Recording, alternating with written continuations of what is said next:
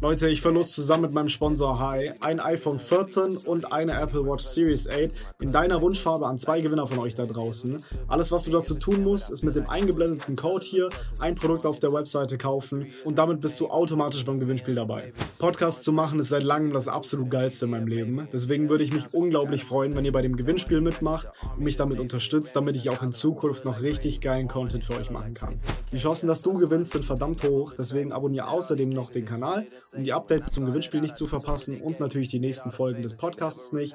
Ich habe die nächsten 15 Stück schon vorproduziert und droppe jetzt jede Woche einen davon. Also viel Spaß mit der heutigen Episode. Let's go. Für wie viel habt ihr denn letztendlich Little Lunch von der Höhle der Löwen verkauft? Eine Million Euro. Nein, kann ich nicht sagen, natürlich. Okay. Kann ich nicht sagen. Äh, einige, viele Millionen. Okay. Stimmt mal so eine Million Euro hier versenkt und da versenkt, einfach für Sachen, die unbedacht total dumm waren, Fernsehwerbung oder sowas. Oh, ich habe mich zweimal mit dem Thelen getroffen. Thelen war super unsympathisch. Ja. Warst du natürlich nicht. super Typ. Dann ist es auch voll verrückt, wie schnell ein paar hunderttausend Euro ausgegeben sind. Und wenn du irgendwas erreichen willst im Leben, dann solltest du genau das machen. Einfach ackern, ackern, ackern und dann geht es wirklich richtig schnell. Also so viel Geld besitze ich gar nicht. Ja, dann sperren wir es ihr Konto.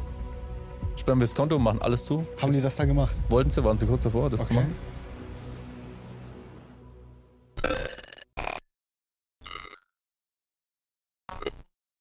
Endlich. Daniel, dickes Danke, dass du extra hier äh, hergekommen bist aus Bali. Extra für mich. Nur für dich natürlich. Nur für mich natürlich. Saugeil. Also, hey, ich habe tatsächlich bis gestern habe ich gewartet mit deinem Höhle der Löwen Auftritt, ne? Ich habe mir gestern extra vor dem Podcast angeschaut. Wo findet dachte, man den bitte denn? Ich habe extra noch RTL äh, Plus oder wie das heißt, habe ich runtergeladen, beziehungsweise ich habe mir sogar Premium geholt, extra nur für dich. Gibt einen Testmonat, also keine Sorge. nee, habe ich extra bis gestern gewartet, weil ich mir dachte, komm, ich bin so hyped auf den Podcast, da muss ich doch warten. Und hey, die Folge war so geil, vor allem dich im Sakko zu sehen. Das war eh schon das Allergeilste von dem Ja, ist schon ein bisschen her, dass ich einen Sakko anhatte, muss ja, ich sagen. Ich ja, auch, oder? Da bin ich raus aus dem Thema komplett. Aber boah, also ich muss ganz ehrlich sagen, ich kann es mir nicht nochmal anschauen, oder? Wie lange ist das her? Ah, ich glaube 2017 war das, oder? Wahnsinn. 2017 oder vielleicht sogar noch früher. Auch mit Bart, oder? Ja, ja, ja, ja, mit deinem Bruder auch noch zusammen war ja, schon geil. Richtig. Aber hat mir, ich habe das Grinsen nicht mehr aus der Fresse bekommen. Ne? ja, das war so gut, dich da einfach zu sehen. Also, weil ich dachte mir so, hey, Höhle der Löwen, das kennt, kennt, natürlich jeder. Und dann bist du heute hier. Ach, so geil. Ja, voll, ich freue mich auch total. Ich habe schon ewig keinen Podcast mehr gemacht und so. Ich sollte mal in Bali aufzeichnen. Kam aber nie dazu und deswegen bin ich jetzt extra für dich hier. Hammer. Die 15 Stunden geflogen. Geil. Für mich. Das ist so geil. Ja, perfekt. Ich würde einfach mal kurz sagen, erzähl mal von deinem Höhle der Löwen-Auftritt äh, nochmal ein bisschen, weil ist ja, wie du sagst, schon eine Weile her. Aber wie war das so bei der Höhle der Löwen? Boah, da muss ich echt noch ein bisschen überlegen. Das ist schon so ewig lang her. Also ich weiß auf jeden Fall noch, dass wir ultra aufgeregt waren. Wobei mein Bruder und ich, wir können sowas immer ganz gut ausschalten. Also ich weiß noch, vorher bist du super aufgeregt, aber ja? sobald es dann losgeht, jetzt rein, läuft es dann einfach. Und das ist eigentlich, ich kann mich gar nicht mehr an so viel erinnern, weil ich habe das Gefühl, das Gehirn schaltet einfach komplett Absolut. aus und dann ist ja. es vorbei und dann war es das schon. Ich weiß noch, wir haben uns damals überlegt, wir machen Biosuppen und die Idee war ja grundlegend eh schon so zum, zum Scheitern verurteilt von Anfang an eigentlich, ja. auch wenn es super funktioniert. Also. ähm, aber äh, wir hatten natürlich ganz viel Glück und als wir dann gemerkt haben, dass so Online-Marketing, keiner von uns hatte Ahnung, was er da tut irgendwie. Mhm. Wir hatten auch nur 20.000 Euro, die wir uns irgendwo geliehen haben. Und dann dachte ich irgendwann, scheiße, wie kann man kostenloses Marketing machen? Und dann gaben die Show eben raus und ich dachte mir, lass uns da einfach hingehen. Und da haben wir uns dann beworben, da musste dann so Entschuldigung, äh, musste dann so ein paar ähm, Video-Interviews durchgehen und dann wurden wir genommen als erstes Food-Unternehmen, was da jemals mitgemacht hat. Und dann standen wir da plötzlich und plötzlich hatten wir Investoren. Also das war, war ganz cool. witzig, ja. Vor allem, ich dachte, ihr bekommt nur Frank Thelen, aber dann, also weil ich es gelesen habe, aber dann tatsächlich drei von denen, also war schon richtig cool. Ja, stimmt. Also einer ist ja abgesprungen. Wer war denn der dritte nochmal? Ähm, jetzt muss ich gerade einmal kurz in meine Notizen schauen. Judith, genau. Judith Frank. und Wural Öger. Ach, genau, der genau. ist ja dann ausgestiegen komplett, aber also es, der hätte uns jetzt eh nicht unbedingt weitergeholfen. Judith war natürlich ja. super wegen äh, HSE 24, Frank wegen sowieso Investoren und ganz vielen Business-Tipps und Gründertipps und vor allem das Team von Frank Thelen, äh, Marc Sieberg und Alex Koch sind halt mhm. einfach Wahnsinn. Die haben uns so viel geholfen und so viel gemacht. Also es war schon gut. Ich glaube, die, die witzigste Story, die man von Höhle der Löwen von uns vielleicht schon mal gehört hat, ist die, dass wir ja mit dem wenigen Geld, was wir hatten, haben wir versucht, irgendwie Suppen zu produzieren. Und niemand wollte es für uns machen, weil das Problem ist, entweder du bekommst äh, jemanden, der dir nur fünf Stück machen kann und mhm. da kannst du auch nicht wachsen, oder du hast jemanden, der sagt, ich mindestens 500.000 Stück, ja, was auch viel groß war. Und wir hatten dann das Glück, dass wir jemanden aus der Schweiz kennengelernt haben, die konnten dann Suppen für uns machen, aber die haben da auch nicht so wirklich dran geglaubt, glaube ich, am Anfang. Okay. Und haben einfach irgendwas zusammengeschüttet irgendwie. Ja. Und wir haben die probiert und dachten uns, oh, boah, scheiße, die schmecken halt überhaupt nicht. wirklich, also unessbar. Okay. Wirklich unessbar. Vielleicht so schlimm. Ja, voll. Viel zu viel Kokos, viel zu viel Salz, viel zu viel Säure, viel zu viel Süße. Von allem zu viel irgendwie. Und wir dachten uns dann halt, ja, die ersten paar müssen wir das irgendwie verkaufen. Und dann kam Höhle der Löwen und wir dachten uns so, scheiße, ey, können wir dir nicht geben. Da können wir dir nicht ja. geben einfach. Und dann hatten wir in Augsburg so einen bekannten äh, Sternekoch. Mhm. Der war früher Sternekoch und wir haben zu ihm gesagt, koch uns doch mal bitte die Suppen nach in gut. Wir frieren die ein und bringen ja. die zur Hülle der Löwen. Oh, das ist nicht schlecht gemacht. Und dann haben wir die halt direkt vor der Show aufgetaut in der Mikrowelle und Geil. haben dann gesagt, ja, das sind die Suppen. und Judith auch und alle dann so, wow, ist so mega ja, geil schmecken die und so. Absolut. Und also ich würde es nicht empfehlen, ja, man sollte nicht lügen. Sollte nicht lügen. aber ähm, wir haben die Suppen dann im Nachhinein natürlich voll verbessert und die waren dann richtig lecker. Aber für die Show muss man halt äh, mal so ein bisschen sich was trauen, ja. ja. Und so nicht schlecht gemacht, muss ich schon sagen. Also ich wäre da, glaube ich, gar nicht drauf gekommen, aber habt ihr richtig, richtig gut gemacht. ja, das ist halt so Torschlusspanik einfach. Ja. Okay. Was fandest du denn gut als Kandidat und was fandest du schlecht als Kandidat bei der Höhle der Löwen? Ähm, also, was ich gut finde, ist, dass sie es wirklich extrem ernst nehmen, was äh, äh, die Geheimhaltung vorher angeht. Also, die Investoren, du, wenn du da im, im Hintergrund so rumläufst, da gibt es extra Security, die aufpassen, dass man sich nicht über den Weg läuft. Ah, okay. Also, ist auch so, wenn du dich so jetzt bewerben willst, kannst du nicht vorher Frank Thelen anrufen und sagen, hey, ich komme da, ich mache ja. einen Deal oder so. Sondern die passen da extrem drauf auf, dass okay, das wirklich echt ist. Mhm. Weil es ist ja beim Fernsehen immer so, wenn was gestellt ist, man kennt es ja, ein bisschen RTL ja, guckst, dann siehst du ja, das wussten die es vorher nichts, schon was irgendwie. Nicht gestellt ist ja, genau. Oder keine Ahnung, es gibt ja mittlerweile auch, wenn du bei Facebook-Videos irgendwie sowas siehst wie, äh, hey, hier in New York, wie lebst du? Kann ich mal dein mhm. Apartment sehen? Ja, stimmt. Ist ja alles, alles gestellt. Alles, das sieht man halt sofort. Und das fand ich super, super, super gut. Ähm, es gibt so ein paar Negativpunkte vielleicht, was die Investoren angeht.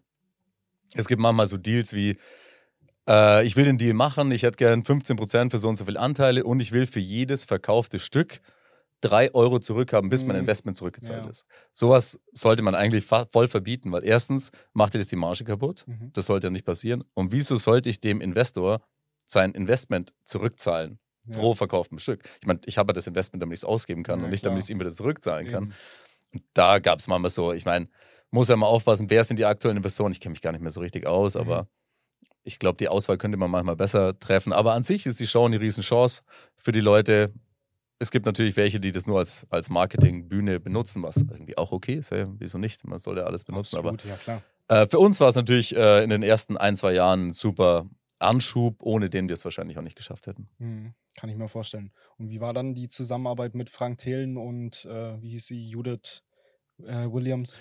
Äh, gut. Also wirklich ja? richtig gut, ja. Ähm, du gehst dann direkt am, am nächsten Tag zu so einem äh, Closing-Dinner mit denen, das ist total mhm. cool. Äh, dann wird zusammen einfach nochmal eine neue, äh, neue Gesellschaftervertrag und alles gemacht. Das Gute ist halt, die bringen super krasse Anwälte mit, die kennen sich total gut aus, mhm. weil ich meine, wenn man jetzt so ganz neu ein Startup gründet und will dann einen Vertrag aufsetzen, ich meine, sowas muss ja richtig gut ja, gemacht klar. werden. Vor allem ist es auch sauteuer, das Ganze zu machen. Und die haben uns wirklich richtig stark unterstützt, also wirklich alles gegeben und so und vor allem auch das Team, das was dahinter steht. Äh, ist natürlich nie alles perfekt, äh, was man so macht. Man wird vielleicht oft mal da, dazu gedrängt, irgendwie sich größer zu machen, als man ist, mhm. so damit die Presse auch immer so funktioniert. Ja, weil ich meine, der Investor will natürlich auch, dass sein Investment in der Presse so gut wie möglich dasteht wenn man irgendwann anfängt und behauptet, man hat zwei Millionen mehr Umsatz gemacht, als man wirklich gemacht hat, mhm. muss man bei der nächsten Story im nächsten Jahr wieder was drauflegen und so. Es war halt immer so ein, man wird schon sehr getrieben, aber dafür sind Investoren auch irgendwie da, oder um dich, um dich ja. anzuschieben. Also ich kann mich überhaupt nicht beschweren, es war eine super Zusammenarbeit immer. Okay, das klingt doch sehr geil. Was genau haben die dann gemacht? Also ich meine, hast ja gerade schon ein bisschen was gesagt, aber äh, also Judith ist bei der ist relativ einfach. Judith hat uns äh, immer geholfen, wenn wir halt irgendwelche äh, wenn wir sie gebraucht haben für irgendein Video, für irgendwie Marketing-Sachen. Und sie hat uns natürlich ah, okay. zur HSE 24 reingebracht. Mhm. Da haben wir auch echt ordentlich Umsatz gemacht. Und bei Frank Thelen ist es so, der direkt kompletten Webshop neu gebaut mit ihm zusammen. Ah, ähm, ja, stimmt, genau, das hat er gesagt. Genau, und das ist natürlich auch super wichtig. Und auch wenn man jetzt irgendwie Kontakt zu irgendjemand braucht und der geht normalerweise nicht ans Telefon, wenn hier der Daniel anruft. Klar. Da kann man immer sagen, hey Frank, kannst du doch mal kurz anrufen? Ja. Und dann ruft der an und sagt, ich bin der Frank Thelen, Ja. mach das mal. Und dann sind die Leute halt immer so, er ist halt schon so der, Ja, der kleine Bill Gates, irgendwie der kleine Elon Musk aus Deutschland sozusagen, so blöd gesagt. Und die Kontakte und sein, seine Bekanntheit haben uns schon sehr geholfen. Ja, mark my words, Frank Thelen, irgendwann wirst du auch noch hier beim Podcast sein. Eines Tages. okay, Hammer, okay. Aber die eine Frage, die mich wirklich, wirklich interessiert, die du vielleicht auch nicht beantworten wirst, ist, für wie viel habt ihr denn letztendlich tatsächlich Little Lunch von der Höhle der Löwen tatsächlich verkauft? Eine Million Euro. Nein, kann ich nicht sagen, natürlich. Okay. Kann ich nicht sagen. Äh, einige, viele Millionen, Okay, würde ich sagen. Ja. ah, das klingt doch schon mal gar nicht schlecht. ja, war schon so ein äh, mittlerer zweistelliger Millionenbetrag, irgendwie so in dem Dreh, würde ich sagen. Aber das ist natürlich auch immer total schwer zu kalkulieren, weil wie viel Anteile hast du selber, wie viel Anteile Ja. haben die Investoren, wie viel Geld bekommt das Finanzamt und Zum- sowas. ja, also man glaubt gar nicht, wie viel Geld da plötzlich denkst du, ah, hier ist das Geld, ah, nee, ah, du, ah, und der, Ja, ah, äh, Moment mal, irgendwie so. das ist Ja, schon richtig stimmt. krass. Ah, Ja, gerade auch zum Beispiel bei eurem Deal, äh, als sie dann 30% vorgeschlagen haben oder sowas. Ich habe tatsächlich gedacht, dass ihr den Deal nicht macht. Aber Ja. dann habt ihr ihn doch noch gemacht. Was hat dich da äh, überzeugt? Weil ich meine, drei, äh, drei von den Löwen zu bekommen, war natürlich, glaube ich, ein großer Punkt. Ja. Also Aber, es, ich finde, äh, was ein sehr großer Punkt ist, man muss ja immer ans, äh, man denkt immer ans Publikum. Mhm. Wenn du in der Show bist, willst du, dass die Leute dich sympathisch finden. Das ist eigentlich deine Top Ja. 1 Aufgabe, das stimmt. dass Zuschauer sagen, boah, was für nette Jungs. Weil die verbinden es automatisch auch mit dem Produkt und wollen es dann auch kaufen. Und Das wir hatten ja Brand, wirklich, ja. also die Sales waren brutal nach der Show, auch im Supermarkt und so. Und ähm, ich finde auch, wenn Gründer ein gutes Angebot bekommen und dann so sagen, nee, wollen wir nicht. Mhm. Das ist für den Otto-Normalverbraucher, im- der zuschaut, unsympathisch. Ja, so ein bisschen. Ja, das stimmt. Will ich jetzt, also wenn der Deal blöd ist und man, man muss ihn ja nicht annehmen, aber trotzdem will man maximal sympathisch rauskommen und wenn du dann den Deal annimmst, dann, äh, dann kommst du halt auch sympathisch vor den Leuten. Und man muss auch sagen, wenn ich jetzt äh, in so einer Extremsituation wie in der Fernsehshow so einen Deal zusage, ist es ja kein bindender Vertrag. Das stimmt natürlich auch. Ja, und deswegen könnte ich ja immer noch im Nachhinein sagen, oh, ich habe mich zweimal mit dem Thelen getroffen. Thelen war super unsympathisch. Ja. Warst du natürlich nicht. super Typ. das wird Ähm. out of context genommen. äh, dann könnte ich den, muss ich dann den Vertrag nicht unterschreiben. ja, klar. Und für uns war der Deal gut. Ich meine, was hätten wir alleine schon gemacht ohne viel Geld? Wenn du so ein Unternehmen aufbauen willst und du nicht ein paar hunderttausend Euro hast, um das zu pushen, dann funktioniert es dann Mhm. einfach nicht. Okay. Was hast du dann mit dem Geld angefangen? Suppen gekauft. Ja? Ja, ausschließlich Suppen gekauft. Okay, also ich meine nicht nur mit dem Investment von, äh, von den Höhlen, äh, von der von den Löwen, sondern auch äh, tatsächlich, als ihr dann Little, äh, Little Lunch verkauft habt. Nix. Nix? Nix, gar Erstmal nix. auf der Bank liegen lassen. Ja, nee, also äh, keine Ahnung. Ich, es gibt nichts, was ich jetzt irgendwie mir kaufen will oder sowas in Okay. die Richtung. Also äh, wir haben erst ein neues Unternehmen gegründet und äh, da haben wir natürlich ein bisschen Geld investiert, äh, neben anderen Investoren. Aber ich persönlich, wir leben jetzt aktuell seit einem Jahr in Bali in einer relativ kleinen Bude Hm. für 1000 Euro im Monat. Und da brauche ich auch nicht so viel Geld. Und Ja, das stimmt. das ist, ich habe mein Auto verkauft, habe keine Wohnung mehr. Ich habe meinen Roller gekauft für 2300 Euro. oh shit. Alles richtig krachen lassen. Äh, und das war es eigentlich auch. Also es gibt, ich habe keine großen Wünsche, die ich mir mit Geld ähm, kaufen könnte. Das Einzige, was ich halt habe, ist, ich kann mein Leben leben. Mhm. So, das ist mir das Wichtige. Könntest du das letztendlich sozusagen bis ans Ende deines Lebens machen? Nein. Mehr oder weniger? Okay. Nein. Aber du bist ich wahrscheinlich schon mal ein gutes Stück dabei, würde ich nicht. sagen. Ja, also wenn, wenn ich jetzt äh, alles super anlegen würde und Spaß Ja. am Leben würde und sowas, dann funktioniert das ja immer. Da geht es schon, aber also es wäre auch super langweilig, oder? Ja, das stimmt auch wieder. Aber ich meine, in Bali ist sowieso der Lebensstandard ja eben noch mal ein bisschen geringer. Deswegen, Ja, man kann auch teuer leben. Also das, geht ah, auch. absolut, das kannst du Ja. überall. Aber das stimmt schon. Ich meine, wenn du gerade äh, gut, gut Geld bekommen hast oder sowas und dann nach Bali gehst, ist natürlich optimal. Voll. Deswegen, Kann ein bisschen sparen. ich glaube, dann lässt sich auch gut leben. ja, total. nee, nächster Podcast wird in Bali sein. Ja, voll gerne. Ja, du hast eh gesagt, dass du mal kommen willst. Ja, auf jeden Fall. Also, das ist äh, mein nächstes Reiseziel, definitiv. Gerade vor allem, wenn du noch da bist. Ich glaube, du bist ja noch ein bisschen mehr als ein halbes Jahr da unten, oder? Äh, eher eineinhalb Jahre noch. Eine, ach, doch noch so lange. Okay. Ja. Krass, okay. Also ich habe keine Pläne. Ich bleibe einfach mal. Okay, ja, perfekt, ja. Wenn man von Bali aus arbeiten kann, mit mir zusammen, Ja, perfekt. ist das natürlich optimal. Kann ich ein bisschen rumführen. Ja, auf jeden Fall. Also da freue ich mich schon richtig drauf. Also Bali ist, man stellt sich immer so viel vor darunter. Aber es ist dann, glaube ich, doch nochmal ein bisschen anders. Wie war es für dich damals? Also meine Eltern denken, ich lebe in einem, in einem, auf dem Baum, Ja. so ungefähr. Die haben immer gar keine Vorstellung. Die denken immer, ah, so Indonesien, das ist ja nur Dschungel und Geil. sowas. Ähm, Und viele Leute denken, dass es einfach so ein, äh, so ein Palmenparadies ist auch. Aber in Wirklichkeit ist es gerade aktuell sehr voll. Mhm. Und es gibt natürlich ganz viel Natur und ganz viele schöne Ecken. Aber jetzt, wenn man da so in Django leben ja die meisten, die Ja. da Expats, die denn da ist einfach nur mega voll, Stau die ganze Zeit. Man fährt mit dem Roller nur über den Gehsteig, weil man halt nirgends hinkommt und so. Mhm. Äh, du kannst ja alles haben. Also ich habe, ähm, bevor wir jetzt hierher geflogen sind, nochmal geguckt. Wir haben in fünf Monaten fünfeinhalbtausend Kilometer auf dem Roller gefahren. Boah. Und die Insel ist ja gar nicht so groß, Ja, also, aber man kann viel machen, einfach Ja, das im Kreis schon. fahren. Ne? Krass. Nicht schlecht, okay. Die Frage, wie du Unternehmer geworden bist, muss ich, glaube ich, nicht nochmal stellen. Also, die kennt man ja mittlerweile. Äh, Gerade auch durch äh, Little Lunch, du hast ja damals erzählt, dass du aus der IT gekommen bist und sowas.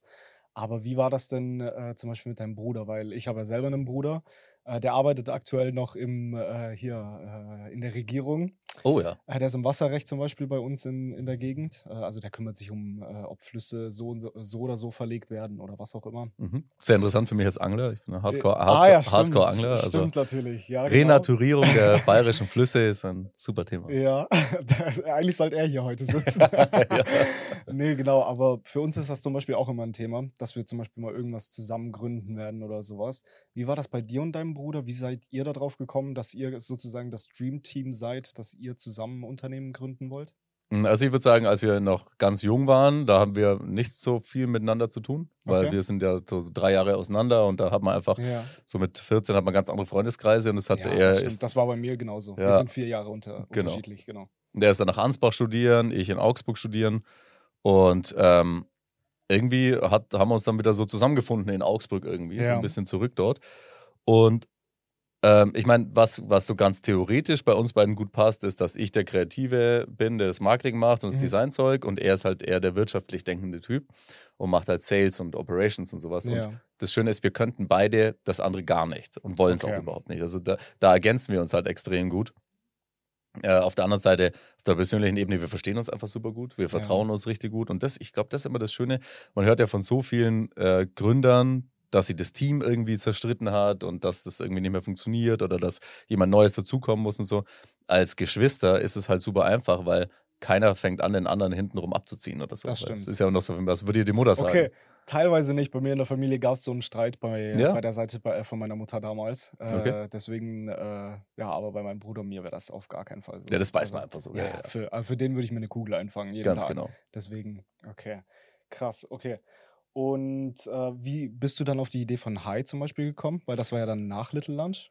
Äh, ja, also bei mir ist so, was ich schon immer mache seit 20 Jahren, ist mir ständig Ideen ausdenken. Ja. Das, das also mach ist, glaube ich, als Unternehmer normal. Das mache ich so unterbewusst. Irgendwie die Genau, ganze Zeit, genau. immer wenn ich das irgendwas sehe, Skill, den man sind, braucht. ja, sind immer so, so opportunistisch. Ja, genau. mir, ah, das Da wäre doch ein Business. Geld. Das wäre So. doch ein Business irgendwie. Ja, so, das mache ich genau. automatisch die ganze Zeit.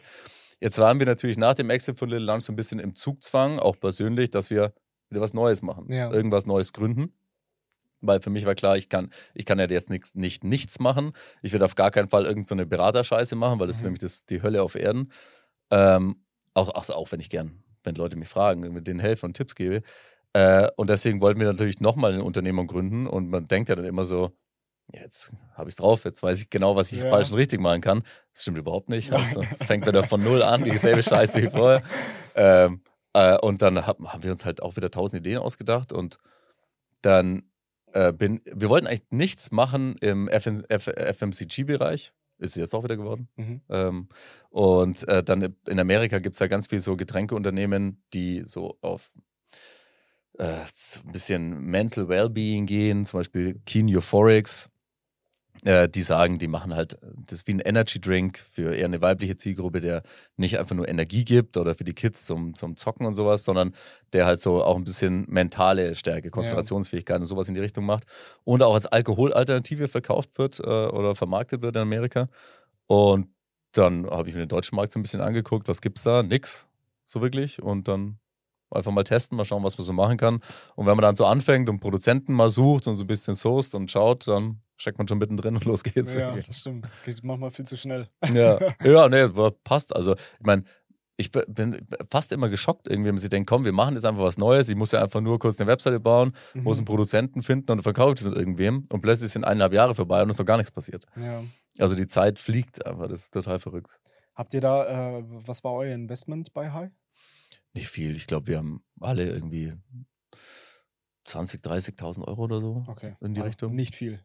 Nein, ja, also was willst was, ja, was kannst du denn mit 20.000 Euro machen? ja, klar. Vor allem in Ja. der Branche, das Ja. stimmt schon. Dennis und ich haben da schon öfter darüber diskutiert und wenn dann Leute fragen, äh, was sind ihre Tipps, äh, um eine Startup zu gründen, dann muss ich fast jetzt, also jetzt im übertriebenen Maß sagen, wenn du eine Million Euro hast, dann kannst du es machen. Mhm. Wenn nicht, ist es so schwer. So, so schwer, weil allein eine Erstproduktion von deinem Produkt kostet ja irgendwie 100.000 Euro. Ja, da haben wir ja mal drüber gequatscht. so. Genau, das ist ja krass. Dann willst du eine Webseite bauen, das kannst du das nicht selber, willst du Ja. irgendjemanden beauftragen, 10.000 Euro. Dann musst du irgendwie Fotos schießen und so, das, das kannst du alles nicht. Das ist überall Ja. Geld, Geld, Geld. Und wenn dann alles steht, dann kauft es ja noch niemand. Da musst du erstmal. Geld fürs Marketing ausgeben. Und da Das ist das, das Geld fliegt einfach nur so dahin. Also ich sag mal, eine Million ist jetzt vielleicht übertrieben, aber vielleicht eine halbe Million, wenn du hast, dann ist die Wahrscheinlichkeit, dass es erfolgreich wird, wesentlich besser, weil auch mit nur 50.000 Euro kannst du erstens nichts machen und zweitens überholen dich alle von links und rechts, die vielleicht mehr Geld haben wie du. Das ist schon crazy eigentlich, wenn man so drüber nachdenkt, was das für Summen sind manchmal. Ja, voll, voll brutal. Vor allem ist es auch voll verrückt, wie schnell ein paar hunderttausend Euro ausgegeben sind. Ich meine, ich hatte jetzt noch nicht das Vergnügen, 100.000 Euro auszugeben so schnell, aber das kommt hoffentlich noch. Also, Weiß nicht, ob man Vergnügen sagen kann. Irgendwie. Man denkt sich, ja, fuck, 200.000 Euro weg, haben wir noch gar Scheiße. nichts gemacht. äh, ja, wie fühlt sich sowas an? Sind das für dich manchmal nur noch Zahlen auf einem Screen oder? Voll. Ja? Ja, ich habe keinen keinen Bezug zu Geld. Also, und damit will ich nicht sagen, keinen Bezug zu Geld, weil ich so rausschweiß. Ja. Sondern äh, ich weiß noch, als wir damals, deshalb, da habe ich so einen super guten Vergleich. Äh, Hülle der Löwen Ausstrahlung haben wir an diesem Tag 50.000 Euro Umsatz gemacht. Und dann hatten wir so das Gefühl, boah, reich. Mhm. Jetzt sind wir reich. Das kenn 50.000 ich. Euro, voll Ja. geil, total cool. Und irgendwann denkst du dann, boah, wenn wir mal die erste Million irgendwie umsetzen, dann denkst du wirklich, jetzt hast du es geschafft. Und die erste Million fliegt so an dir vorbei und denkst du, ah ja, hey, High Five, geil und so weiter. Und dann musst du schon fünf machen und dann musst du schon zehn machen und verlierst den, den kompletten Bezug zu diesen Zahlen. Das ist wirklich einfach nur ein Umsatz, weil das Problem ist, es wird von außen von dir verlangt, dass es immer mehr wird Mhm. und immer noch mehr und noch mehr. Und plötzlich sind dann 10 Millionen auch nichts mehr, weil der nächste Step sind dann 20 und 50 Millionen. Das ist einfach nur völlig verrückt irgendwie. Also, Crazy. Ja. Aber deswegen kein Bezug zum Geld, nicht weil ich es so Ja. ausgeben will, sondern das ist mir ehrlich gesagt total egal. Geld besitzen und Geld ausgeben, aber halt äh, was Business angeht. Die Zahlen werden immer kleiner sozusagen im Kopf. Okay. Und ähm, du hast es mehr oder weniger gerade schon beantwortet, aber dann interessiert mich noch im Hintergrund so die, der Gedanke, wenn Geld nicht deine antreibende Kraft war als Unternehmer, was war es dann? Erfolg.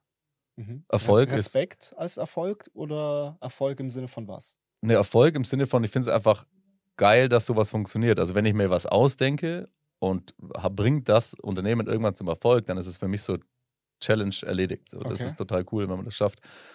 Vielleicht auch, weil ich mich immer selber irgendwo reinstürze und auf gar keinen Fall Misserfolg haben will. Mhm. Also ich will auf gar keinen Fall dann sagen müssen, ja, ich war jetzt zwei Jahre ein bisschen Geld versenkt, ist jetzt kacke gelaufen. Bin ich, auf keinen Fall. Ich bin auch überhaupt kein äh, dieser, jemand, der dieses Scheitern so abfeiert. Es gibt ja die Fuck-Up-Nights und Scheitern hier und Scheitern Ja. da. Ich finde, Scheitern ist voll beschissen. Also keiner fühlt sich da gut und es ist sau schwer, sich da wieder, wieder rauszuholen aus diesem Loch, was man, in das man dann fällt. Und für mich ist, also natürlich, äh, finanzielle Freiheit ist auch immer so ein Ding. Es geht jetzt nicht um die Menge des Geldes, sondern einfach nur, dass ich, wenn ich morgen sagen könnte, muss, ich stehe auf und mache nichts. Ist mir auch egal. Mhm. Muss nichts machen. Das finde ich sehr entspannt, weil dann kann man sich plötzlich auf das Leben fokussieren und konzentrieren und kann, ich kann mich um meinen Hund kümmern, ich kann angeln gehen. Und wenn ich es morgen nochmal machen will, kann ich es auch immer noch machen und muss aber dann nicht so am dritten Tag überlegen, Scheiße, mit Essen kaufen wird jetzt schwierig. So, das, also Das ist genau. geil. Erfolg haben, einfach weil man es schön ist und man kann sich selber auf die Schulter klopfen, wenn man was erreicht hat und finanzielle Freiheit, ja. Tatsächlich an, also Thema finanzielle Freiheit, da bin ich noch nicht angekommen, aber bei den anderen Sachen bin ich schon verdammt gut dabei. Also wenn ich jetzt zum Beispiel sage, okay, ich habe jetzt mal keinen Bock zu arbeiten heute, dann geht das letztendlich auch. Deine Ads mache ich natürlich immer. Ja, da, vielen Dank. da mache ich keine Faxen. Nee, aber äh, das ist zum Beispiel auch das Ding, du kannst es ja zum Beispiel planen. Das heißt, ich äh, gestern zum Beispiel habe ich was eingestellt, das wurde heute automatisch alles, äh, alles gemacht und so weiter. Da musst du dann äh, zum Beispiel mal nichts machen, gerade eben, weil wir jetzt zum Beispiel beim Podcast sind. Da habe ich dann eben keine Zeit, jetzt gerade am Rechner zu hängen oder sowas. Da ist sowas dann halt optimal und wenn du sowas vorausplanst, dann passt es natürlich Voll. perfekt. Ich meine, was, was das Problem ist, also da in der Situation bist du dann ja jetzt auch mittlerweile, wenn man nicht mehr in diesem acht Stunden Arbeitstag-Ding drin Mhm. ist mit seinem Vorgesetzten und so, da kommt man nie wieder hin zurück. Ja. Das ist unmöglich. Ja, das stimmt. So, also Klar. ich habe echt immer so gesagt, wenn, wenn alles in die Brüche gehen würde und ich würde alles Geld verlieren Ja. äh, und alles, ich weiß nicht, was ich machen würde. Ich müsste, glaube lieber Hartz IV beantragen, als acht Ja. Stunden irgendwo zu Get arbeiten. rich or die trying. Ja, das ist wirklich so, das ist so die Höllenvorstellung für mich, dass ich jetzt in der Früh aufstehen müsste und sorry für jeden, der das machen muss. Ja. Das will, will ich damit auch gar nicht sagen. Das ist ja voll cool, wenn man einen tollen Job hat und so. Aber wenn man da mal so raus ist und ich müsste jetzt da hinfahren, müsste sagen, guten Morgen, Chef, um 8 Uhr, fünf Minuten zu spät gekommen. Ja. Jetzt, und dann habe ich auch nichts mehr zu tun, vielleicht an einem Tag. Jetzt muss ich noch zwei Stunden zu tun, als würde ich irgendwas machen, so wie es ja ein Großteil aller Menschen immer mal wieder macht Mhm. oder machen muss. Das, da würde ich mich echt erschießen. Aber es gibt ja natürlich auch äh, ziemlich große Nachteile als Unternehmer. Ich meine, du hast unglaublich viel Risiko, Ja. Verantwortung.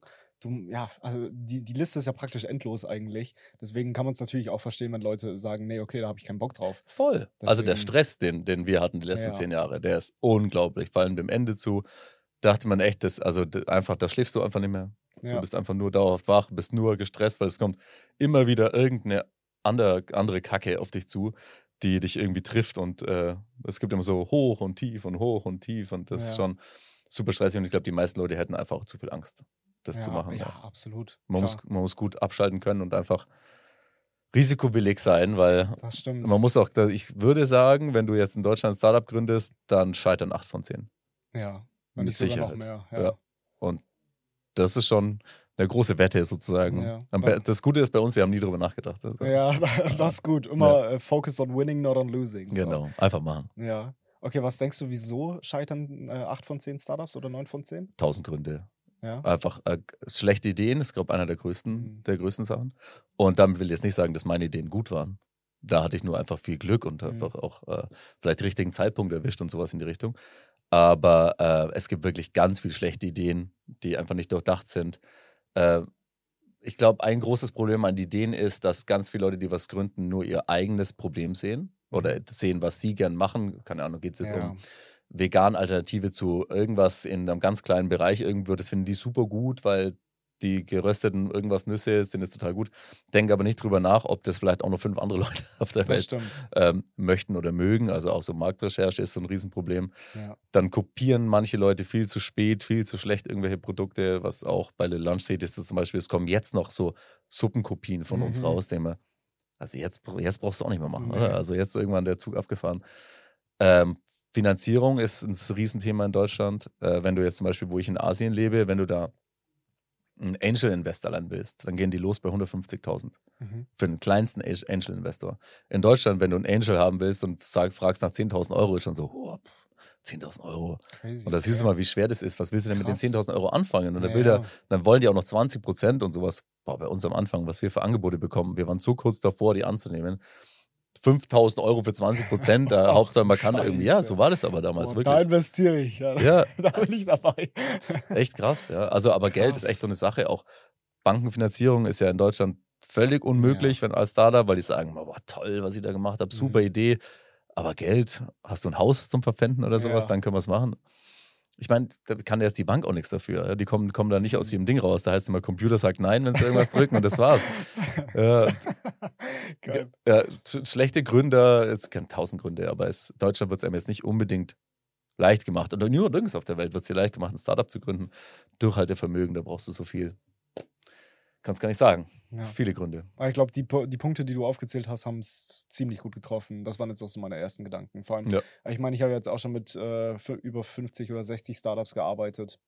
Davon ist natürlich mittlerweile auch nicht mehr jedes am Start in den letzten vier Jahren.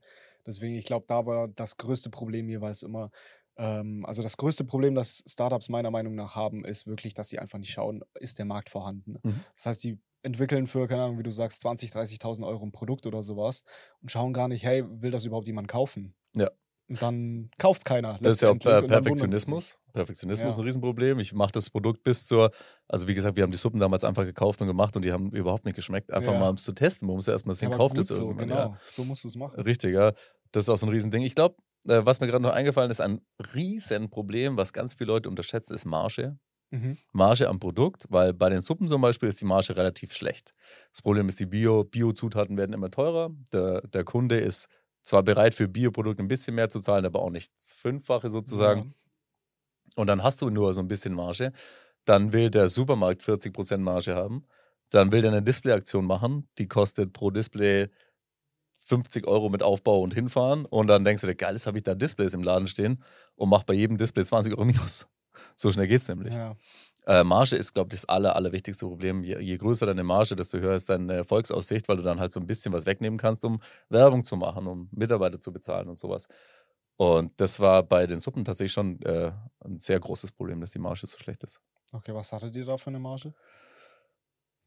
Bin jetzt der Marketing-Typ, gell? Also, ah, okay, okay. Dann, kann ich dir jetzt auch nicht so genau sagen. Ich weiß nur noch, okay. war richtig schlecht und es dann äh, natürlich jetzt, ähm, als wir schon raus waren, durch den Krieg, den, der aktuell ähm, in der Ukraine ist, äh, sind die Biozutaten noch viel, viel teurer geworden. Mhm. Der Supermarkt sagt dann aber zu seinen Kunden, wir halten die Preise, wir machen sie teurer.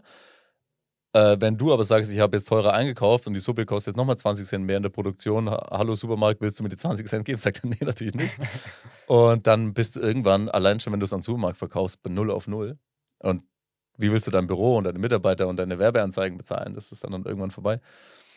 Und deswegen ist vielleicht, ich glaube, so ein Pro-Tipp, wenn du dir ein Produkt ausdenkst, denk immer an die Marge, die soll so hoch wie möglich sein. Weil auch wenn man am Anfang denkt, zum Beispiel, ja komm, jetzt scheiß mal am Anfang auf die Marge, wir machen das am Anfang einfach mal irgendwie, wir holen das schon hinten wieder raus, das klappt halt nicht. Nee. Das ist ja zum Beispiel das beste Stories von Gorillas. Die ist ja bei jeder Bestellung von Gorillas ist ja hart in den roten Zahlen. Jede Ja. einzelne Bestellung.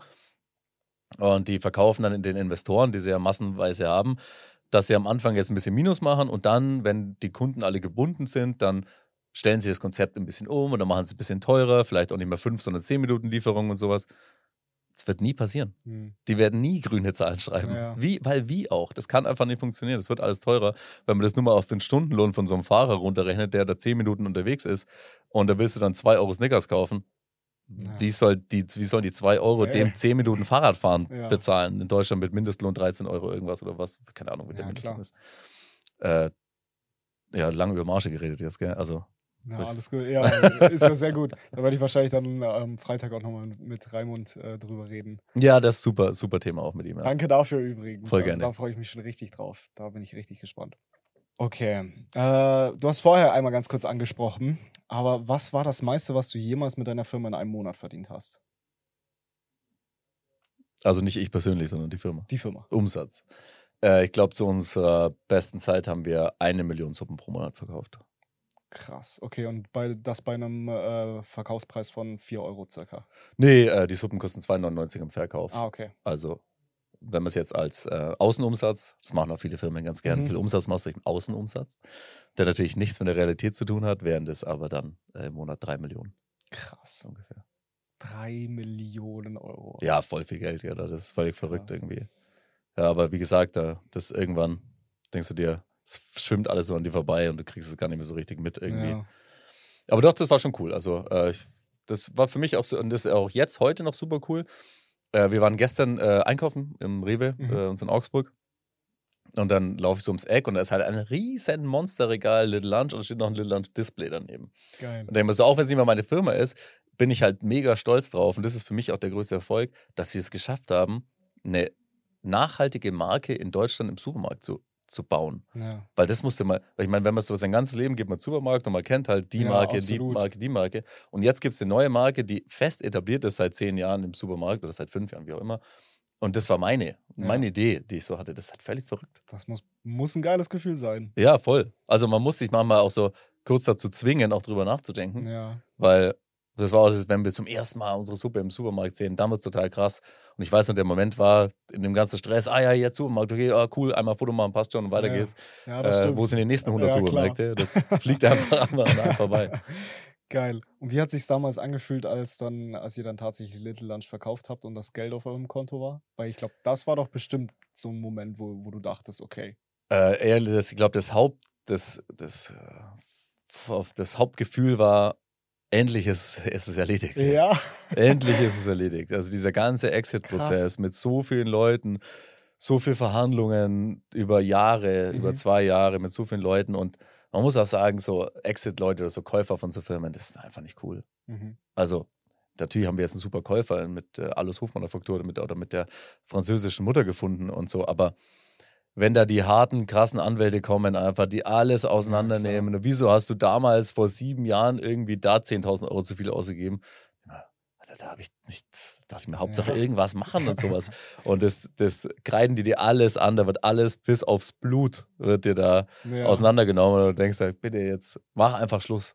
Ja, dann wird hier noch was abgezogen, da noch was abgezogen und irgendwann kommst du zu dem Punkt, dass du einfach sagst, gib mir jetzt einfach irgendein Geld ja. und dann lass mich einfach in Ruhe und scheiß. Geil, okay. Wie, wie läuft das mit den Steuern bei einem Verkauf von einem Unternehmen? Da habe ich nämlich überhaupt gar keine Ahnung drüber. Äh, also das ist ja der Tipp schlechthin, den kennen eigentlich mittlerweile schon alle, die irgendwas gründen, sollten den kennen. Ähm, wenn du jetzt eine Firma gründest, dann wäre ich ja jetzt persönlicher Anteilseigner von 30 Prozent der Anteile mhm. zum Beispiel. Äh, würde ich die Firma verkaufen, dann bekomme ich ja mal 30 Prozent von dem Exit-Betrag ausgezahlt und muss den dann komplett versteuern. Also muss die, was weiß ich, ein Drittel davon muss dann ins Finanzamt okay. zahlen. Wenn du die Anteile aber nicht persönlich hältst, sondern wenn du, ne, ich, du gründest einfach eine UG, mhm. so eine ganz simple ja. Stefan UG, keine Ahnung, irgendwas, dann äh, die hält die Anteile, dann geht das Geld in diese UG und du musst es nicht versteuern. Und du kannst es dir dann monatlich auszahlen zum Beispiel? Dann musst du es wieder versteuern. Ah, okay. Und wie machst du das dann nicht? Wenn du es äh, einfach da liegen hast und dann kaufst du mit dieser UG dir ein Auto, dem ah, okay. Büro. Ah, das macht Sinn. Ein Haus, was ein Büro ist okay. und sowas in die Richtung. Ah, und dann musst du es nicht versteuern. So in dem Fall. Aber wenn du da Geld rausnehmen willst, dann musst du es halt versteuern.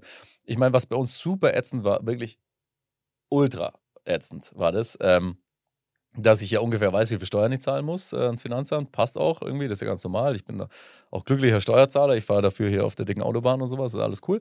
Und habe Kindergarten und den ganzen Schmarrn. Ähm, das Problem war nur, dass äh, irgendein Online-Redakteur hat gefragt, wie hoch war der Exit. Mhm. Und wir haben gesagt, dürfen wir nicht sagen. ist einfach, auch der Käufer will das nicht, dass, wir das, dass das gesagt wird. Und da haben sie gesagt, ja, ihr müsst es jetzt sagen, sonst denken wir uns irgendwas aus. Und ich mir, ist mir doch scheißegal, denkt halt irgendwas aus. Ja. Und irgendwie äh, haben sie da irgendwas hochgerechnet, 70 Millionen Euro. Exit. Okay. Das ist völlig unrealistisch ja. natürlich. Hat nichts mit der, äh, mit der Wirklichkeit zu tun. Aber ich kann es auch nicht kommentieren, weil ich darf ja den Exit-Betrag nicht sagen. Äh, dann äh, kam Post vom Finanzamt irgendwann und äh, die haben dann nichts kalkuliert, sondern die haben dann diesen Artikel gelesen ja, und haben gesagt, ich soll ja, weil ich habe so und so viele Anteile, 70 Millionen, ich soll so und so viele Millionen Euro Steuern zahlen. Genau. Und ich so kurz auf mein Konto geguckt. Ja, so viel Geld habe ich gar nicht. Ja. Wie die Steuern von mir wollen. Krass. Und dann, also wirklich, ich habe noch nie irgendwie was gegen das Finanzamt gehabt, aber dann sagen die, du musst jetzt zahlen.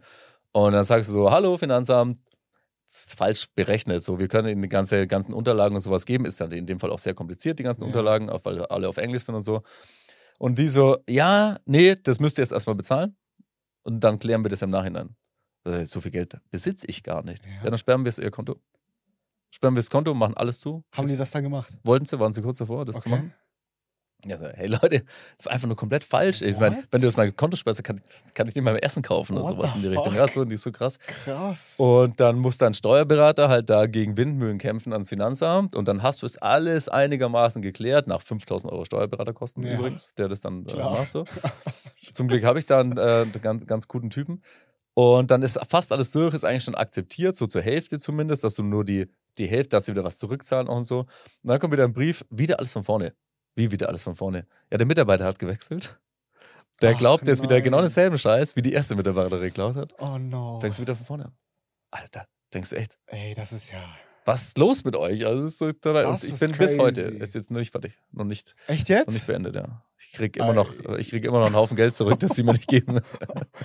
What the fuck? Also, ja, damit hätte ich jetzt gar nicht gerechnet. Voll ne? krass, ne? ja. Ich meine, ja, es gibt Verträge, die sind wirklich, also mit allem zusammen sind so 500 Seiten Verträge, ja. was du mit den, den alten GmbH-Zusammenschlüssen, mit den Investoren, mit dem neuen und das ist alles auf Englisch und dann sagen die, ja, wir wollen die ganzen Dokumente haben, alle auf Deutsch. Dann lässt du die für 2000 Euro übersetzen. Dann hast du wieder Anwaltskosten von 4000 Euro, der Steuerberater 5000 Euro. Du, du, musst das mal dafür, dass du dein Geld behalten darfst, du ihm nochmal 10.000 Euro irgendeinen Scheiß bezahlen. also Richtig krass. krass. Ja, das wird, da, da ist man echt auch so ein bisschen am Verzweifeln. Du hast endlich den Exit hinter dir. Und dann kommt sowas. Ja, was noch viel schlimmer ist als alles vorher. Ja. Ja, so völlig ungläubig ist man irgendwie so. Und da war es manchmal gar nicht so schlecht, äh, in Bali zu sein und einfach auch irgendwann mal zu sagen, ich ja. mach jetzt mal kurz zwei Tage die Augen zu.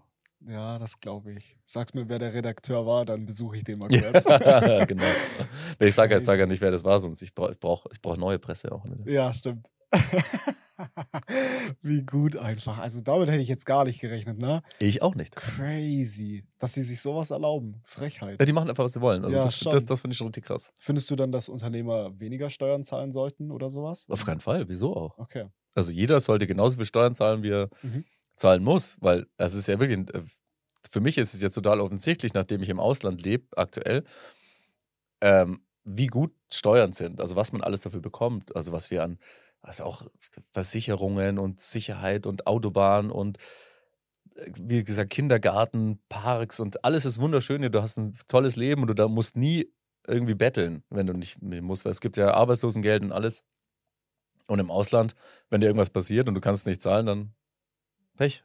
Dann stirbst du halt einfach, so, so ungefähr. Oder verhungerst halt einfach, weil es da keine okay, Sozialleistungen gibt. Und deswegen ist es auch völlig angebracht, dass man kann ja auch vorher damit rechnen, was man Steuer zahlen muss und sowas. Deswegen ist es völlig okay für mich, wenn es angemessen, äh, wenn es angemessen ja. ist mit der Steuer und nicht irgendein Wunschbetrag. Okay, crazy. Sehr cool. Okay, jetzt mal eine persönlichere Frage. Man sagt ja normalerweise immer so, auf dem Weg nach oben verliert man meistens irgendwie Freunde. Mhm. Hast du auf dem Weg nach oben irgendwie gute Freunde verloren? Gewonnen. Gewonnen, okay. Nur gewonnen, ja.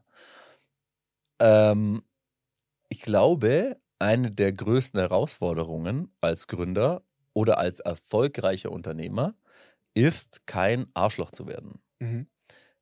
Und da kann ich mich selbst auch gar nicht davon ausnehmen. In der ersten Zeit, als es bei uns so voll durch die Decke ging, ist man vielleicht so manchmal ein bisschen überheblich oder sowas und denkt jetzt irgendwie total geil, was ich so alles gemacht habe. Und wird da von allen Seiten auch so abgefeiert und so.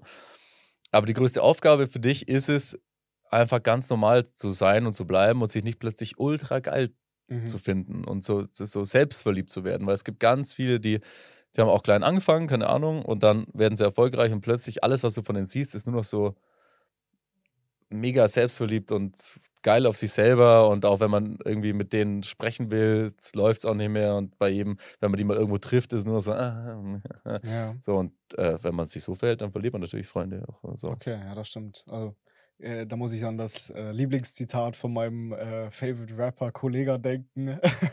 das wahre Gesicht eines Mannes zeigt sich, wenn er reich ist. Ja. Und ich finde, das, das passt bei dir ziemlich gut, weil ich, wir haben uns ja vorher das erste Mal. Ich bin nicht reich. Ja, okay, aber du bist auf jeden Fall schon mal weit. Du bist reicher als die meisten Leute. Was? Das würde ich auch nicht behaupten. Ja, okay. Du, ja, ich würde schon behaupten. Kann man nicht sagen. Gell? Ich glaube, ich glaub, wir sind schon ziemlich gut dabei, was das Ganze angeht. Aber da, da, da zeigt sich nur nochmal, wie bodenständig du bist.